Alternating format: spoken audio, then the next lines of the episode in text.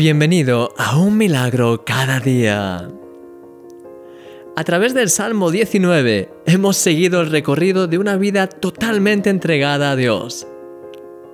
Empezamos hablando de la inspiración que la creación produce en nosotros y terminamos hablando de nuestro deseo por obedecer a Dios en todo y de no hacer nada que le desagrade, ni siquiera por ignorancia. El rey David concluye este salmo diciendo, Sean gratos los dichos de mi boca y la meditación de mi corazón delante de ti, oh Jehová, roca mía y redentor mío. Salmo 19, versículo 14.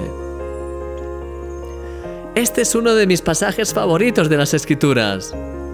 Muestra una apertura tan grande de corazón hacia Dios ese deseo de ser agradable a Dios, aun en el más mínimo detalle, es sencillamente precioso.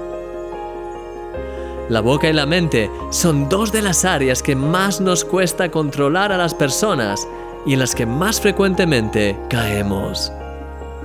Es fácil dar rienda suelta a nuestra lengua y a nuestros pensamientos sin darnos cuenta de que podemos estar dañando a otras personas y desagradando a Dios.